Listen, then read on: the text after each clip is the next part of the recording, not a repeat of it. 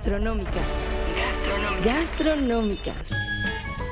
Atención sibaritas, foodies, gourmands, garnacheros, paladares educados, tripas aventureras, restaurantropólogos, maniáticos del monchi, antojeros, aristócratas, postretarianos, locávoros, café adictos, frituristas. Y dragones varios. Gastronómicas, el mejor podcast sobre comida y bebida ya está aquí. Por el gusto, con la atención personal de sus distinguidos anfitriones, Mariana Orozco y Toño Sempere. Hola amigos, ¿cómo están? Eh, estamos en un episodio más de Gastronómicas y como tuvimos un pequeño percance con uno de nuestros invitados que ya tendremos de nuevo, vamos a hacer un episodio. ¿Quién sabe? eh? Yo especial. digo que hay que vetar a los que cancelen. No. El mismo día. No. Es lo justo. No, es no lo justo, y necesario. Sufre un accidente, así que puede. En puede- verdad es justo y necesario. Cállate. Es mi deber y salvación. Ujú. Eh, vetar a todas las personas que nos cancelen de último momento, fíjate. Fíjate. Fí- Fíjate tú. Sí, nos tenemos que dar importancia, Marina. Estamos otra vez de regreso en las listas de popularidad, en el gusto de la gente. Estamos Eh, en modo perras dignas. Sí, totalmente. Ya para cuando ustedes estén escuchando esto, seguramente ya estamos en activo en Spotify. Eh, Este, nos estamos mudando al estudio nuevo, más grande, Exacto, más grande, más sexy. más cómodo. Este, más lejos. Para poco los más demás, lejos, no menos se puede para tener nosotros. todos, menos escándalo como el que está viendo aquí afuera, pero bueno. Este, sí va a ser una, una cuarta transformación. Es más, ya la quinta transformación de, de Yo creo que ya vamos por la sexta. Más o menos. Ya quién está llevando cuentas. Exacto. Yo no. Yo tampoco. Pero ¿de qué vamos a hablar ahora, Mariana? ¿Qué te parece si hablamos? ¿Alguna vez hicimos un episodio especial que nunca subiste? No, no, no, ahí está. Lo que pasa es que los episodios especiales generalmente se hacen los Evergreen, que en cualquier momento los podemos subir. Sí, pero ya eso ya hasta caducó, ya hay ha una caducado, segunda no temporada. importa, pero bueno. Hoy vamos a hablar de una serie de Netflix que se llama La Netflix. de la Netflix, que es la Netflix, este que se llama Salt, Fat, Acid and Heat. Ajá, derivado del, del famoso bestseller, ¿no?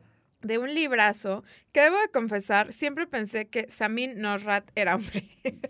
Eh, y ahora que la viste, comprobaste que así era. ¡No, estúpido! Es un poco varonil esa mujer. Es mi amor favorito. Ese vato me cae bien. Eh, ¡Cállate! ¡Ah! Eres una pésima persona. No, ¿Sí te o sea, das cuenta de eso? Estoy diciendo que me cae bien. ¿Cómo es eso ser mala persona? Es, eres una mala persona, fin. A ver, sí, lo que pasa es que Samin... mm, ¿Qué? Samin, Samin Nosrat. Samin Nosrat no es así, este... La, la, la chica, este... ¿Cómo te diré?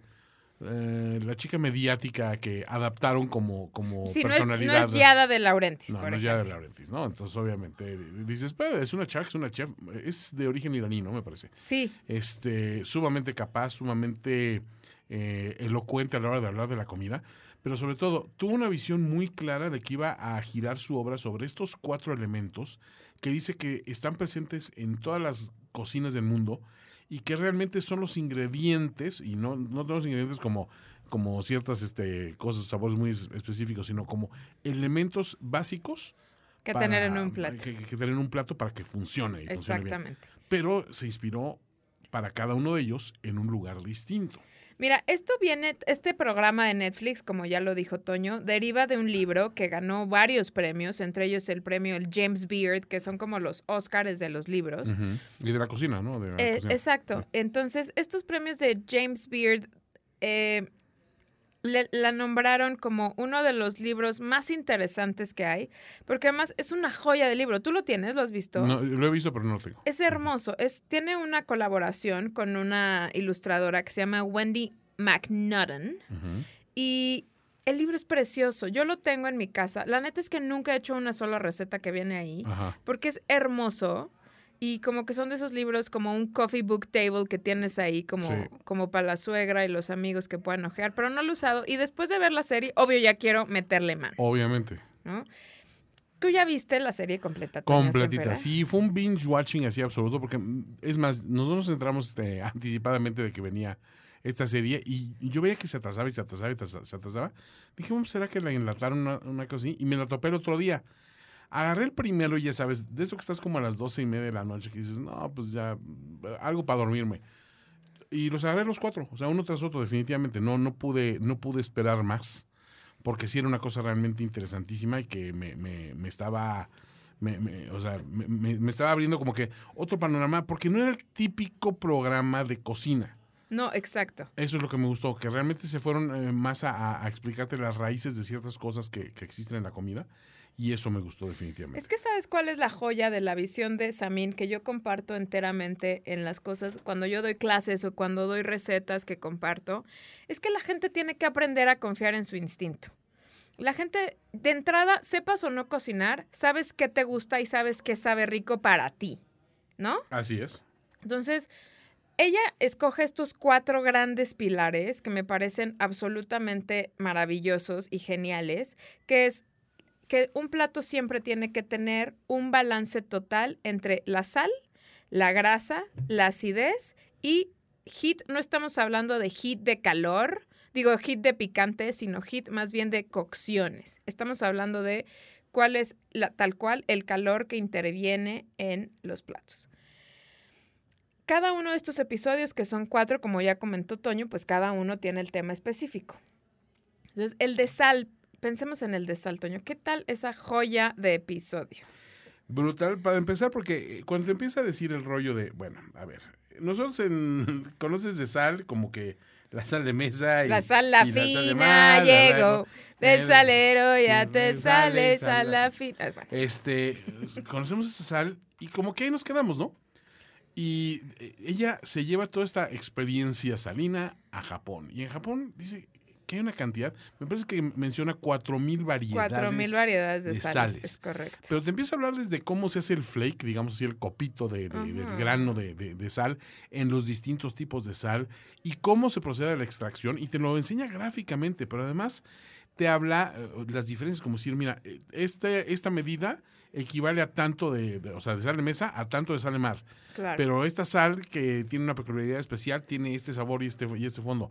Y después está la sal del Himalaya, ¿no? Que viene realmente como que de glaciares ancestrales que han ido extrayéndose de cuando había mar ahí. O sea, son tantas las diferencias y tanta la profundidad, pero de ahí te lo lleva después al siguiente nivel que dice, ¿dónde más hay sal? Claro.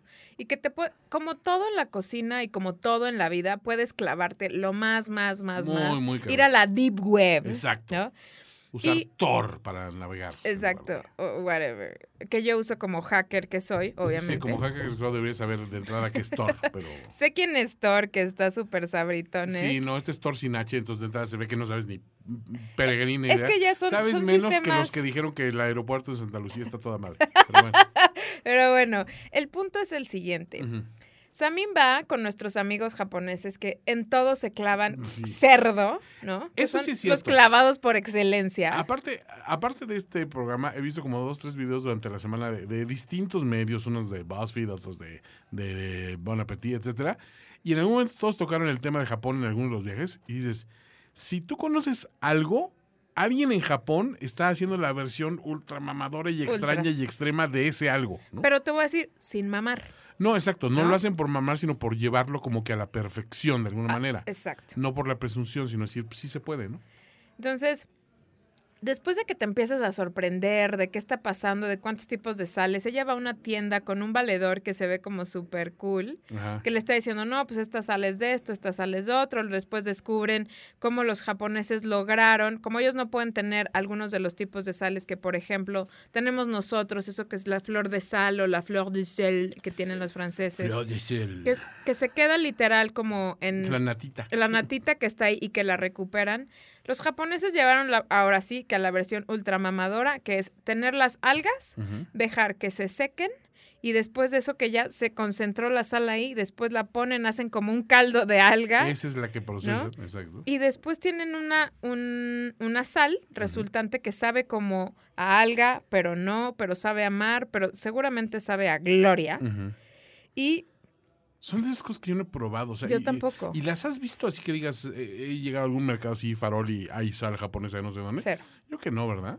Y la neta es que Samin, en vez de, de como de pelearte con la vida y decir, ay, güey, eso es súper mamador, a mí me dio ganas como de, de comer, de viajar, de conocer, ¿no? Así es. Te enseña a apreciarlo, yo. más Porque que ella nada. se, es una de esas personas que se sorprende Sí, genuinamente. Genuinamente, eso es ¿No? lo que te iba a decir.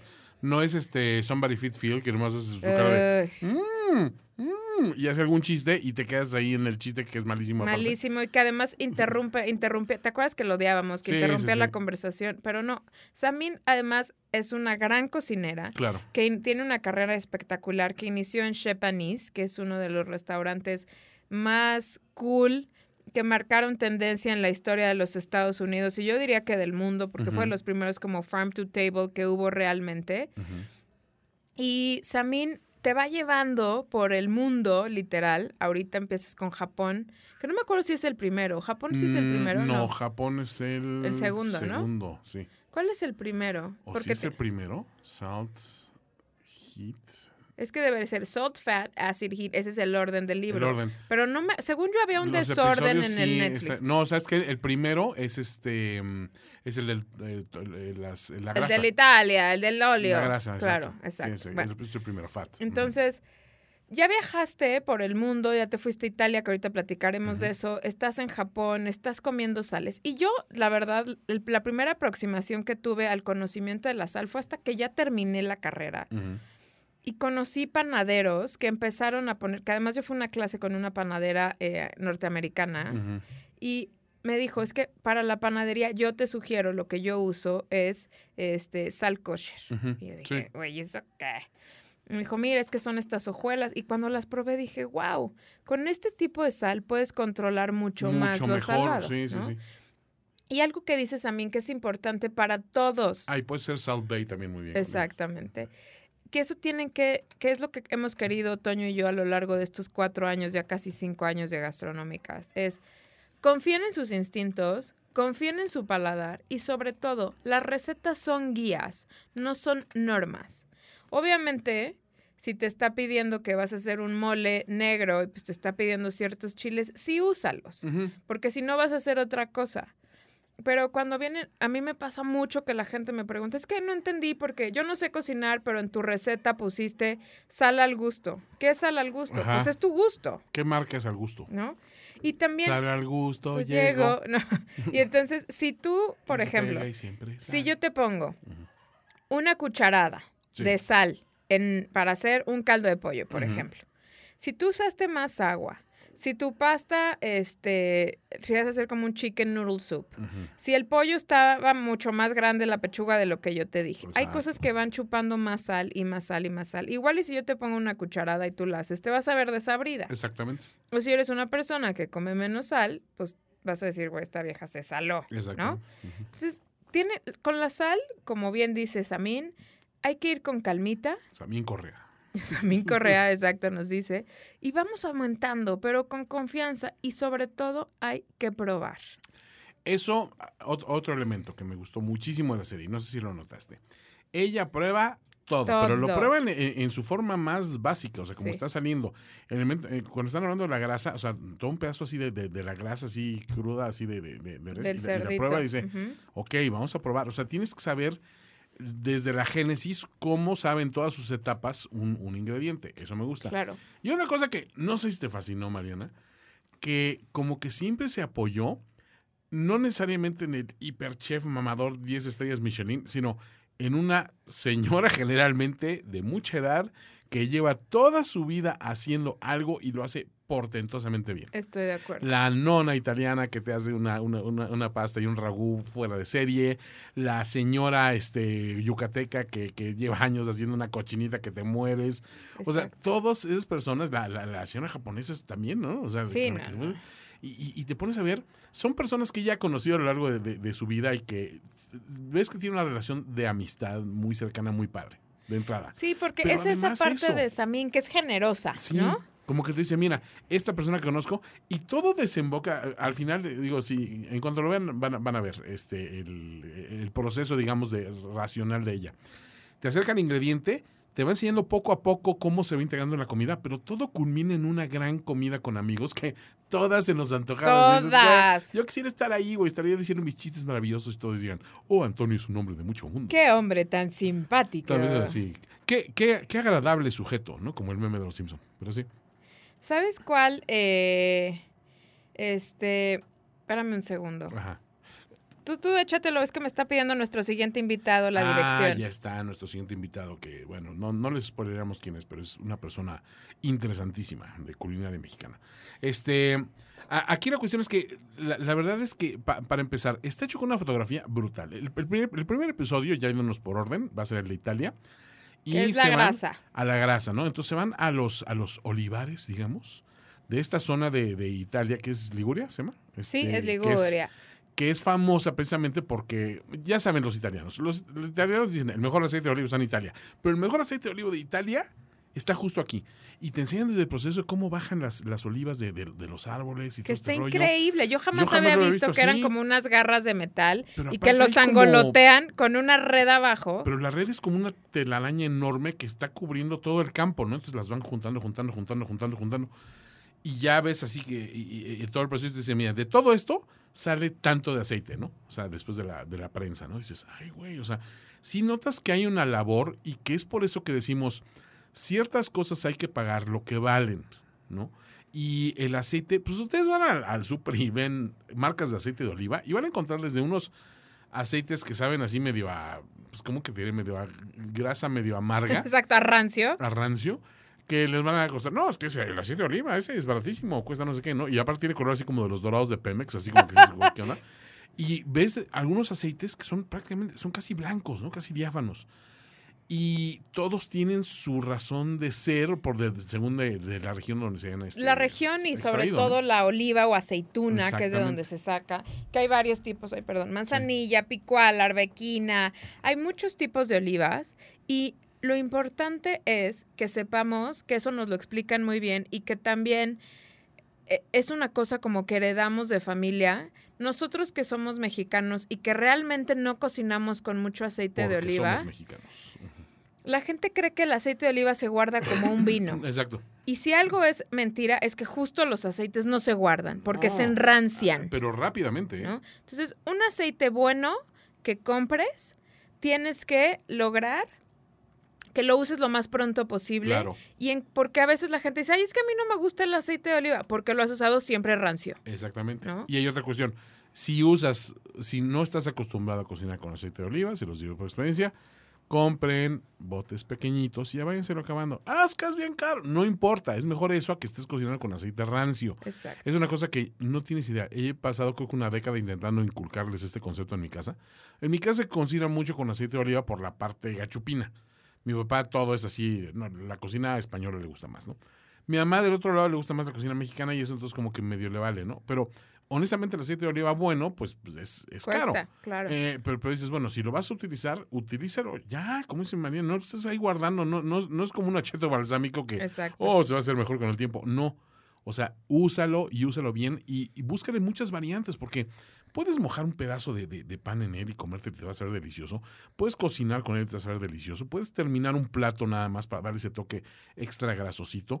Y todas esas partes nos los explica ella muy bien, ¿no? Es decir, en qué momento, ¿no? O sea, en qué momento aplicas esto, pero ¿dónde más hay grasa, no?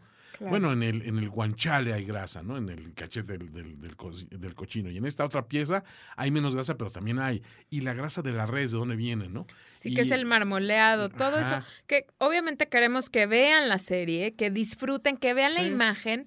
Y la verdad es que no importa si son vegetarianos, veganos, este, carnívoros de cepa, la van a disfrutar muchísimo. Oye, también lo que dice de, de que, a ver, los eh, franceses como que tienen esa idea que todo es mantequilla. Exacto. Y hay más grasas que la mantequilla. E incluso aquí creo que lo hemos comentado. Hay más mantequillas que la mantequilla francesa. La Exactamente. mantequilla francesa para ciertas cosas está increíble, pero creo que tú me dijiste una vez que los escamoles, mejor con mantequilla de acá. Yo, yo diría Ah, que sí. Y, estoy de acuerdo. Eh, no sé dónde los probé con una mantequilla francesa carísima. Y no me supieron igual que cuando lo compré con una mantequilla Del pueblo bueno. Del pueblo bueno, ¿no? Sí, estoy de acuerdo. Entonces, ese capítulo de Fat, que es en Italia, que además, hola, a los que están Ah. haciendo las, los del aceite de oliva, Ah. hola, total, hay un par de guapurillas.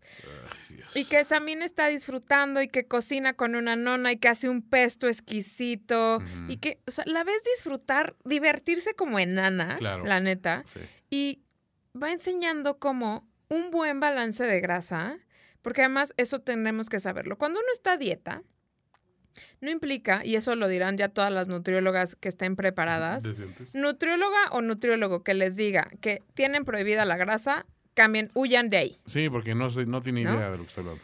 Obviamente un nutriólogo no te va a mandar que desayunes manteca de cerdo, Garnacha. pero probablemente te mande que comas algo con aguacate, que es una grasa buena, que comas algo con alguna otra grasita, un aceite de oliva. No te pueden quitar las grasas porque además nuestras hormonas se producen a partir de grasas. Y las grasas permiten la absorción de ciertos nutrientes que de alguna manera no los tomarías. Digo, siempre de los pescados, hay, hay una variedad de grasas en los pescados. brutal. Espectaculares. Y sobre todo, es el sabor se transmite a través de la grasa. Exactamente. Entonces, por eso cuando uno compra esas galletas, entre comillas, I am quoting en el aire, sí. galletas esas como de arroz inflado con quinoa que Ah, saben sí, a, sí, como a cartón, Sí. porque no hay grasa, Exacto. ¿no? Entonces, tienen que atreverse a cocinar. Obviamente, pues hay que medirse, porque también si nos pasamos, nosotros mismos sabemos cuando algo sabe como a fritanga Claro. y cuando algo está en su punto, ¿no? Así Hasta es. hay carnitas que se pasan de grasa. Sí, se pueden pasar. ¿no? Sí. Entonces, este capítulo de Fat es espectacular. Y después viene el que yo, me, para empezar me impresionó porque dije, ok, ese fue el que eligió. Y fue el de, me parece el de ácido, Acid. ácido, ¿no? O Ajá. sea, o sea, sour, ¿no? Es así. Ácido. Este, que ese lo hace en Yucatán. Es, yo también dije, ¿qué ir a hacer? Sí. ¿Cuál será? Y, y dices, bueno, yo a lo mejor he identificado, es que el picante, no, te empieza a explicar toda la aplicación de, de- de el ácido. Y sobre todo es curioso que lo haga en Yucatán, porque Yucatán, por ejemplo, uno de los ácidos más tradicionales para cocinar y esta cuestión es el, el vinagre. Claro. Y, y como te, ella te explica, es que aquí sale de los cítricos el, el ácido. Pero ¿de qué variedad? Porque te manejan el limón y la lima y la toronja y la naranja y todo eso. La Y naranja agria, y- limón o sea, dulce. Una, una variedad incluso dentro de los mismos que dices, ¿qué, tanta, ¿qué tanto ácido puedes sacar? Hasta los mismos chiles aportan ácido en algún momento, ¿no? Este, y te hace un, un pavo en escabeche, ¿no? Este, delicioso. Delicioso. Y te empieza a enseñar cómo las variedades de la cocina y también te enseña cómo interactúa ese ácido con el picante, con eh, de la comida yucateca tradicional. Y sus reacciones son buenísimas. ¿no? Y además, lo mejor, se va con un valedor que pues, se ve un chavo súper. Súper acá de tacos, güey. Exacto, yo soy súper fan de las salsas. Después una ayahuasca. Entonces tenemos a Lord Ayahuasca que lleva a Samin a echarse el taco y sobre todo a que pruebe las salsas. Y la ves disfrutar. Yo la veía, yo decía, esta mujer está loca de atar. Es que le está entrando el habanero bien y bonito, ¿no? Pero con una, o sea, con una soltura. Híjole, es que a mí el habanero me, me enloquece. Yo soy- mí yo soy de, yo soy del Yo equipo soy de ella. ¿eh? Yo soy muy O chillona. sea, yo, obviamente, no es de que me esté haciendo el machín, pero la verdad es que el habanero es de esos chiles que sí lo, lo pruebas y sí te incita a más, ¿no? O sea, sí, o sea, no, no necesariamente a lo sexual. No, No, no, pero dije de sexual, eres un cerdo. obviamente así lo, insi- lo Cero, insinuaste. cero. No, pero la verdad es que, o sea, sí te deja ese sabor. Es un sabor muy característico, ¿no? Que además, lo bueno del picante del, del habanero es que como que se queda en la boca. Ok. Como sí. que no se va, no te va a dar gastritis por comer habanero, ¿no? No, exacto.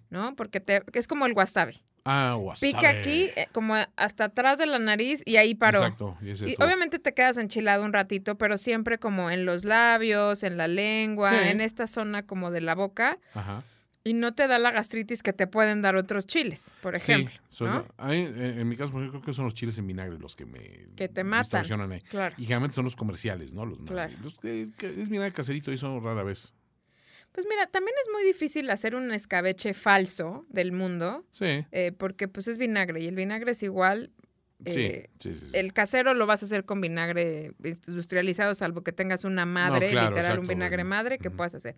Pero eh, es un episodio realmente sorprendente. A mí me causó muchísimo orgullo como Sí, patriota, ya sabes, Sí, así sí de güey". chihuahuas, ¿no? Porque vas, ves en Italia y dices, wow, qué chingón ser italiano y comer así. para allá. Exacto. Aquí sí. Y luego vas a Japón y dices, wow, no manches, de- qué bien ni lo de hacen. coña voy a ir para allá. Y luego ves a las señoras yucatecas que están yendo al mercado de cítricos que ya existe Exacto. y dices, It's a thing. y dices, uy, ¿no? ¿Por qué tengo que esperar a que ahí. ¿no? Exacto. Me lo venga a enseñar. Sí. Que, o sea, no estoy quejándome, sino No, no, digo, no. güey, lo tengo aquí al lado. Bueno, no al lado, pero lo tengo en la península Sí, de Yucatán. Como la señora, además, que eso es algo que amo de todas las abuelas y las nonas y las mujeres como ya de mayor edad y jerarquía en las cocinas. Ajá. No importa que llegara Ferran Adrià, este... Lo trata igual. Los trata... Eres un niño que no sabe un coño. Ajá, ¿no? déjate, explicar. Exacto. sí. Entonces era así como, a ver, mija, venga, vamos a hacer un pavito en escabeche. Así Ajá. como de, bueno, a ver, yo le enseño porque usted se ve que nomás no que da no, una. no es lo suyo.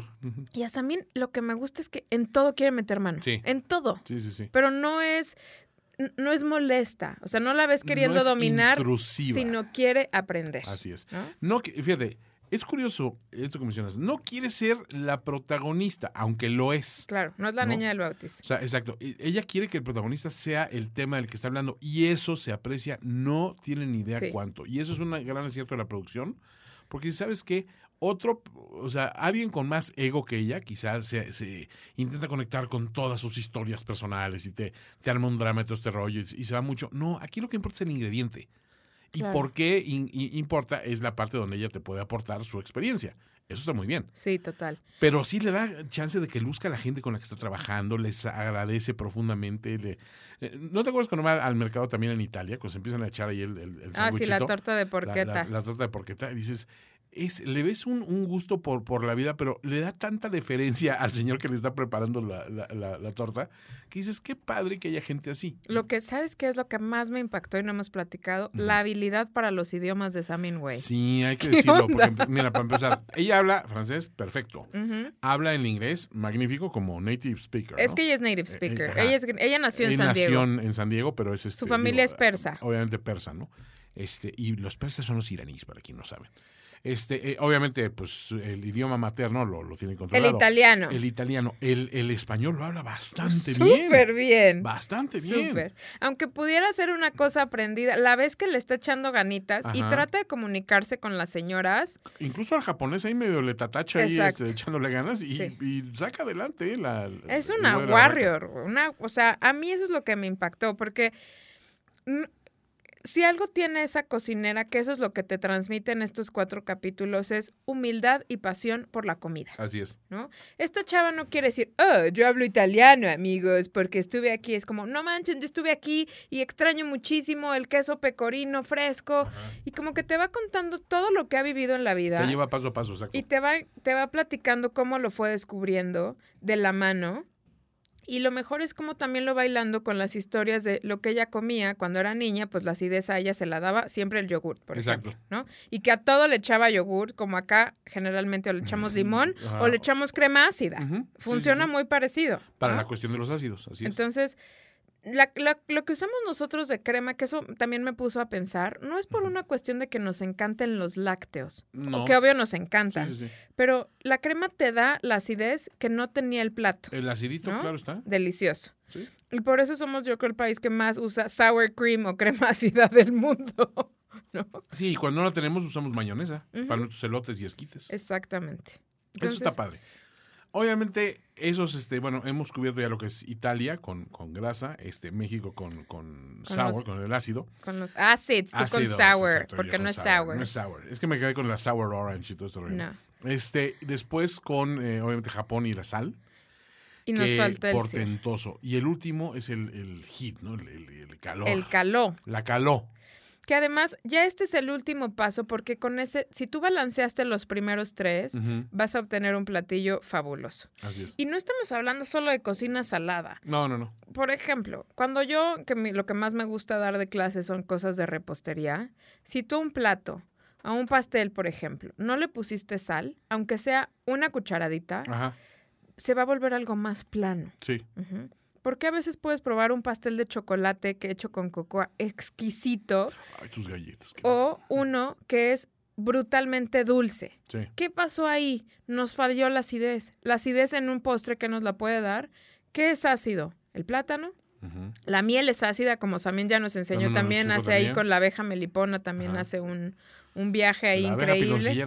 Este, y nos va enseñando cómo la acidez está en muchas cosas. Y en repostería le está, como les decía, está en la cocoa, está en el plátano, está en la miel. Este, muchos ingredientes son ácidos en sí. Ya sabemos que obviamente los cítricos que usemos, hay algunos aceites de oliva que son mucho más ácidos. Hay cervezas que son muy ácidas también. Exactamente, las sours, ¿no? Entonces, ir jugando y por eso cuando un pastel se pasa de dulce, ¿qué pasa? Pues nos, nos llena el paladar, nos satura y eso sí, nos empalaga, como bien dice. Eh, hay gente que, por ejemplo, al arroz con leche le echa un poquito de sal encima y con Sí. eso ¡pac! lo balancea. ¿Qué pasa con la sal? La sal Ah, la potencia los sabores. También en el arroz Llevan leche tan- tan ralladura, esencial, ¿no? Y es lo que estás hablando, todos los elementos. Ahora, pregunta, ¿qué tiene que ver con hits? ¿Arroz con leche, te gusta así frío o, o así tibiezón? Me o gusta frío. Frío. Frío y, o sea, hay de dos. O literal, cucharadas recién de la olla Sí. o helado. No hay, no hay in between En de medios tibio. chiles no. No me gusta. Híjole, yo sí. Fíjate que a mí no me gusta, generalmente me gusta la comida o caliente o fría, ¿no? Este, pero así, darle una templadita al arroz con leche, no sé, me, me, me despierta como que otros sabores. Sí, sí, es, soy correcto. más fan. Más fans. Eh, ¿cuál, fue tu, ¿Cuál fue tu episodio favorito, Toño? Yo, Toñi? mira, quisiera decir que el de, mm, ¿cómo se llama? El de, el de México, porque precisamente te da un chingo de orgullo, o sea, ver, ver todo esto y, y toda la variedad. Pero honestamente, el que más disfruté fue el de Italia. Yo también. O sea, fueron tantos elementos que, porque ahí te, te voy a decir, hay una cierta cercanía en cuanto a la cocina. La cocina italiana, la cocina española, la misma cocina mexicana están bastante emparentadas, pues porque hemos tenido influencia de esos, de esos lugares, ¿no? De hecho, pues los italianos empiezan a usar el tomate porque pues, se lo llevaron de acá, ¿no? Ujú. Este, pero, pero sí, hay elementos ahí que son muy, muy afines. Y sobre todo, creo que esa, esa explicación tan, tan, ahora sí que tan rica, paradójicamente, de lo que son las grasas y cómo interactúan, nunca lo, lo había yo pensado, ¿no? Y, y yo decía, pues con, con razón, tantas personas que hablaban de, de cierta comida low fat, ¿no? Fat free, todo este rollo, pues no se disfruta igual. Y cuando ya la ciencia ha progresado decir, a ver, espérate, viejo, pero sí, no es lo mismo que te eches eh, un pedazo de tocino crudo en la mañana a que, digo, le pongas un chorrito de aceite de olivo a la ensalada. O sea, hay una diferencia sustancial ahí. Claro. Pero además también es, es como desmitificar ciertas cuestiones de las grasas, ¿no? Y ahora lo hemos visto, se ha puesto muchísimo de moda que tus papas fritas, que si en grasa de ganso, que si en grasa de pato, que si en grasa de res, que si en grasa de no sé qué. O sea, el tipo de grasa también Ya ayuda, importa, ¿no? Eh, claro. No, no lo fríes con ese aceite. Usa aceite de cacahuate, por no sé qué, por el punto de saturación, no sé qué, El y el punto de humo. de- de humo. O sea, tantas cosas que dices, cómo hay variedad y cómo afecta eso el sabor. Y ese creo que fue el que más me abrió los ojos. El de Japón obviamente me sorprendió por la, la- la cuestión de la variedad de sales. Claro. Pero ese ya había visto yo como que cuestiones, vi un- uno de Alton Brown que explicaba súper bien lo de las sales y decías, ah, ok, Yo también había visto uno de David Chang de The Mind of a Ah, Chef, también, el de la pasta miso, cómo se hace, ¿no? El de la soya, Sí. el cuate este que Ah, está haciendo en barriles. exacto. O sea, no solamente se queda en la sal a partir de los granitos de No, sal, no, no. sino vamos potenciando. Nos vamos a hacer miso con una como monjecilla, no Sí. lo sé. No, y yo acabo de ver el Bon Appetit donde el Brad Leone hace, hace su Ay, lo miso. Que ese güey, o sea, a ver, ese es tip gastronómica, señores, vean los, los, este, la serie It's Alive Ajá, en, de, en de. Bon Appetit de, de YouTube con el idiota del Brad Leone y su camarógrafo editor Vincenzo, Vincenzo. Vini. Esa es la mejor edición de videos Es que he visto. ¿eh? increíble, es, es- es una cuestión que, que sí te mete, o sea, la edición le aporta a la narrativa muchísimo. Water, water. wa- water. O sea, independientemente de que el Brad es un, es un idiota que Lo se le atropellan todas las ideas en la cabeza. Es mi crush de amor. Es el crush de todas las mujeres. Ujú. Mi crush este de, de Bon Appetit, creo que son tres, porque todas, todas las mujeres de ese... De ese Bueno, pero ya no está. Claire Saffitz. eh, no, Claire se acaba de ir, pero yo la sigo, la sigo acosando en, en- en Instagram. Pero está este, la Molly, que Molly, es, que es guapa. cuter than Sí. a box of puppies. Es Sí. Una, una simpaticísima.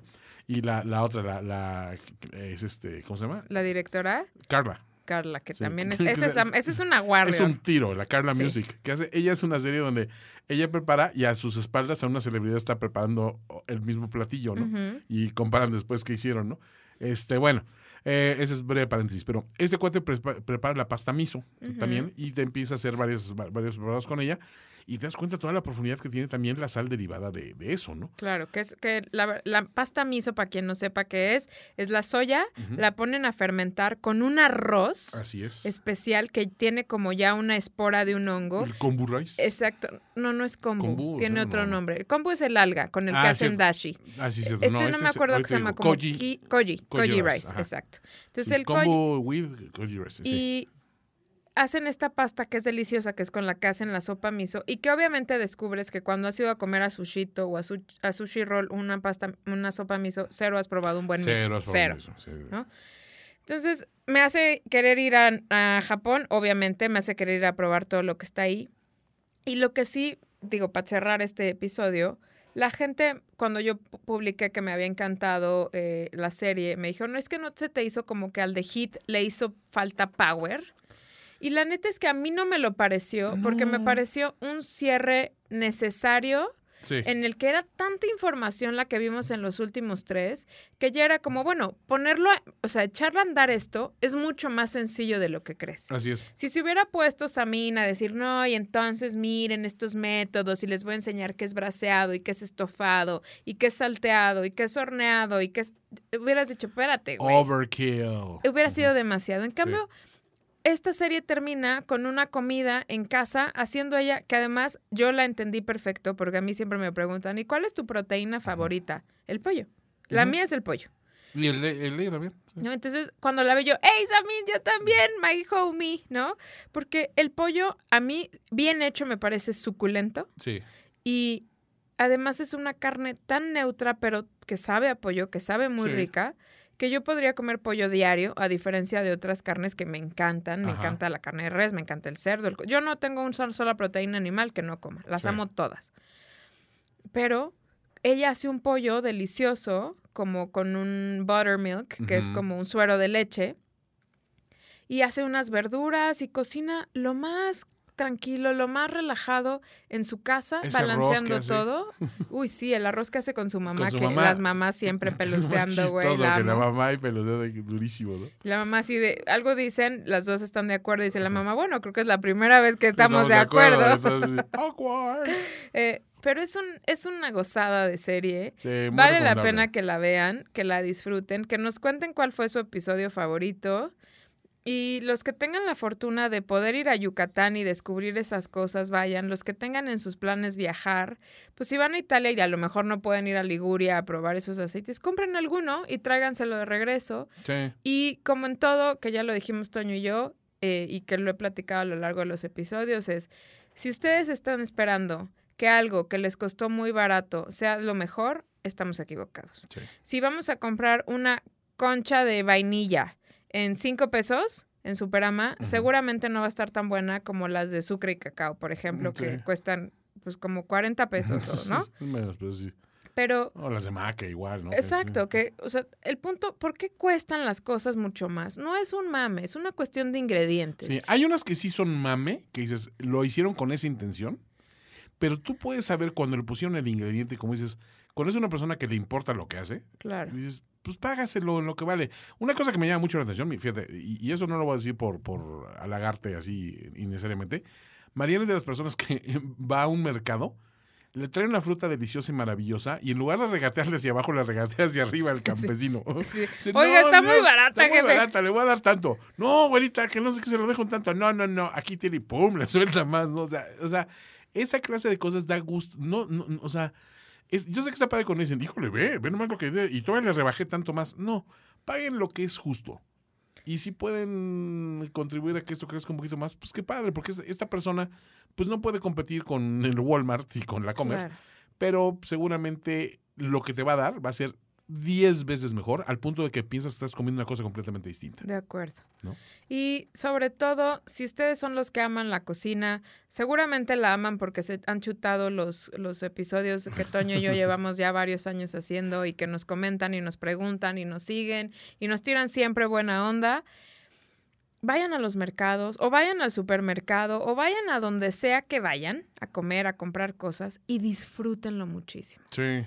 Si tienen lana para irse a echar solamente al Sanborns algo, pidan algo que se les antoje. Las flautas de pollo que ahorita están con una salsa martajada en Summers están buenísimas. Eh, si van a ir a cenar a Puyol, disfrútenlo. Si van a ir a cenar a la casa de Toño, disfrútenlo. Disfrútenlo todo. En todos lados, alguien dejó un poquito de su vida en la cocina. Sí, muy bien dicho. Hasta la próxima. Bye. Gastronómicas. Gastronómicas. Esperamos que tu visita a Gastronómicas haya sido agradable. Las propinas son bienvenidas. Conducción, Mariana Orozco y Toño Sempere. Voz en off, Nayeli Rivera. Síguenos en facebook.com, diagonal gastronómica. Y en Twitter como arroba gastronómicas. Gastronómica. Por el gusto. El podcast que se lleva toppers a los buffets es una producción de finísimos.com.